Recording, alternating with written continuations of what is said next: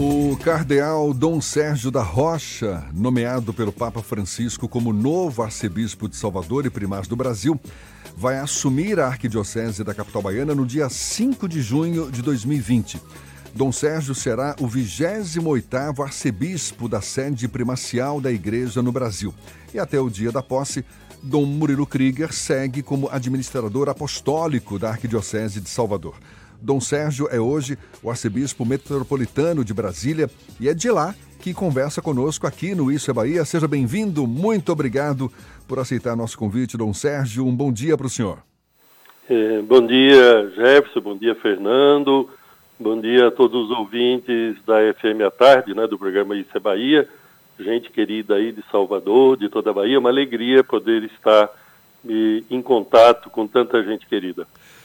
Dom Sérgio, a gente está na véspera da Sexta-feira Santa, há poucos dias da Páscoa, que são duas datas muito emblemáticas para a Igreja Católica, e numa época em que as pessoas foram tomadas aí por mudanças radicais de comportamento, sendo impedidas de se aproximar uma das outras por causa dessa pandemia do novo coronavírus que nos afeta a todos. Como é que o senhor avalia esse fenômeno que nos atinge neste momento e justamente durante a quaresma? É, certamente todos nós sentimos bastante as dificuldades, primeiramente em torno da própria pandemia, mas das suas consequências também para a vivência religiosa da Semana Santa. É claro que ela limita a participação das pessoas nas celebrações, mas não dispensa ninguém de estar, de alguma maneira, vivenciando a Semana Santa. É claro que é desejável, seria bom demais se todos pudessem estar reunidos nas igrejas como de costume. Mas nesse momento nós renunciamos a isso como um gesto de amor, de respeito, de valorização à vida, não só a própria vida, a vida dos outros. Né? Então, sem dúvida que é uma maneira muito diferente de viver a Semana Santa, mas é, ninguém está dispensado de, de alguma maneira, eh, estar participando da Semana Santa através dos meios de comunicação, que sempre tem um papel tão importante, mas sem dúvida que nesse tempo de, vamos chamar de afastamento eh, social, com mais razão ainda, os meios de comunicação têm um papel importantíssimo para ajudar a integrar, não só a comunicar, mas a gente se sentir sempre uma espécie de grande família, né, onde eh, todos compartilhamos, seja as preocupações, seja a responsabilidade eh, para que ah, nós possamos superar essa pandemia. Né? Mas para dizer, a Semana Santa é vivida de uma maneira diferente, mas não deixa de ser celebrada. Ela será celebrada em todas as igrejas, infelizmente, sem a presença das pessoas, mas ela vai acontecer, não é que a Semana Santa esteja sendo cancelada, Agora, a maneira de viver, de um modo especial, é nas famílias, é cada pessoa na sua casa, se possível com a sua família, sempre observando aí as orientações de saúde, mas procurar sim participar. Isso é, a dispensa de estar participando nas igrejas não significa uma dispensa de, de alguma maneira, estar unido à igreja nas celebrações. E, além disso, nós não vivemos a Semana Santa somente é, pelas celebrações, elas são importantíssimas, mas pelo, pelo modo de viver fraternalmente. Isso é, nós temos a oportunidade nesses dias de estar mais próximo das pessoas dentro de uma casa ou de um outro ambiente. Claro que essa proximidade sempre limitada aí pelas regras que têm sido estabelecidas, pelas orientações que são dadas,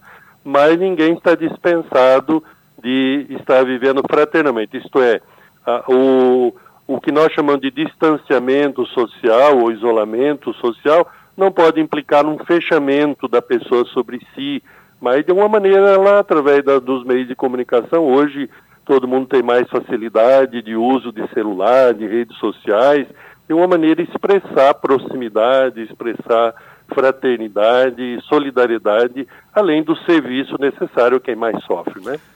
Dom Sérgio, o senhor vai assumir a Arquidiocese de Salvador no dia 5 de junho. Como é que está sendo a sua expectativa, sabendo que Salvador é uma cidade marcada pelo sincretismo religioso e onde religiões de origem africana têm uma força muito grande aqui? Olha, é, primeiramente quero dizer que eu estou indo para Salvador de coração. Isso é, não esperava não. O Papa é, está confiando essa missão bonita, mas bastante exigente, de ser bispo numa capital de especial importância, com uma população numerosa, com uma fé muito viva. E, então, sem dúvida que é, foi com surpresa, mas tem sido com muita alegria que eu estou me dispondo a servir a igreja em Salvador, ao povo baiano. E o que, que eu já vivi, graças a Deus, no Nordeste, tive a oportunidade de ser bispo, primeiramente em Fortaleza, depois em Teresina, portanto, eu digo que já sou nordestino de coração, já meu coração é em grande parte nordestino. Aqui em Brasília eu tenho convivido muito com os nordestinos, que formam grande parte da população. Então é uma alegria para mim poder retornar ao querido Nordeste, agora em Salvador. Eu digo que meu coração, que já era em grande parte nordestino, agora está se tornando é, baiano e soteropolitano, naturalmente. Mas é, eu vou de coração, primeiramente para conhecer melhor a realidade que se vive em Salvador. A igreja em Salvador tem uma longa história, nós bem sabemos isso, e já está habituada a lidar com esse contexto religioso mais plural e, de minha parte, sem dúvida que a atitude que eu tenho tomado também em outros contextos eh, culturais tem sido sempre de respeito, de diálogo, eh, claro que sempre procurando seguir as orientações da igreja para o diálogo ecumênico, para o diálogo interreligioso, mas eu vou de coração aberto para aprender, inclusive, com a própria Arquidiocese de Salvador, com essa sua história tão bonita, ela que está habituada a atuar nesse contexto cultural marcado por manifestações religiosas de matriz africana. E por isso, chegando em Salvador, certamente tenho muito a conhecer, a aprender, levo a experiência, a reflexão que tenho ao longo desses anos de bispo, mas quero sim valorizar a cultura existente, eh, mas sem jamais renunciar àquilo que é a missão própria da igreja. Né?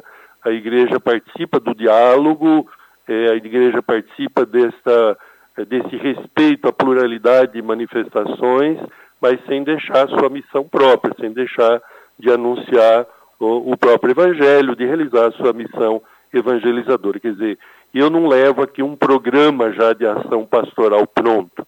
Eu espero decidir os passos a seguir, é, digo aqui de coração, com muito diálogo, com muita participação, na medida que eu for conhecendo a nova realidade que eu for caminhando junto, mas sempre valorizando a própria história é, e a própria cultura presente em Salvador, porque Salvador tem esse patrimônio histórico-cultural riquíssimo, é, que inclui aí também essa é, diversidade de expressões religiosas do Sérgio, o senhor falou sobre a missão de chegar em Salvador e o senhor vai chegar em Salvador logo ou no meio ou logo depois do fim dessa, desse isolamento Sim. social. E o senhor citou também o uso das redes sociais, de ferramentas de comunicação para aproximar a igreja dos fiéis.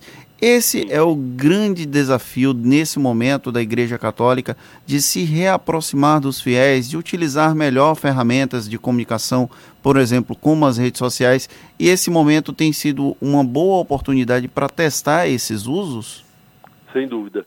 É, eu, primeiro, é, chegarei aí, espero que a situação já esteja melhor no início do mês de junho, se Deus quiser estará, mas é, seja como for, em qualquer contexto, em qualquer situação, é fundamental a valorização dos meios de comunicação. Rádio, por exemplo, que atinge eh, uma população imensa, né? Vocês aí têm um papel tão importante na comunicação, enquanto FM à tarde.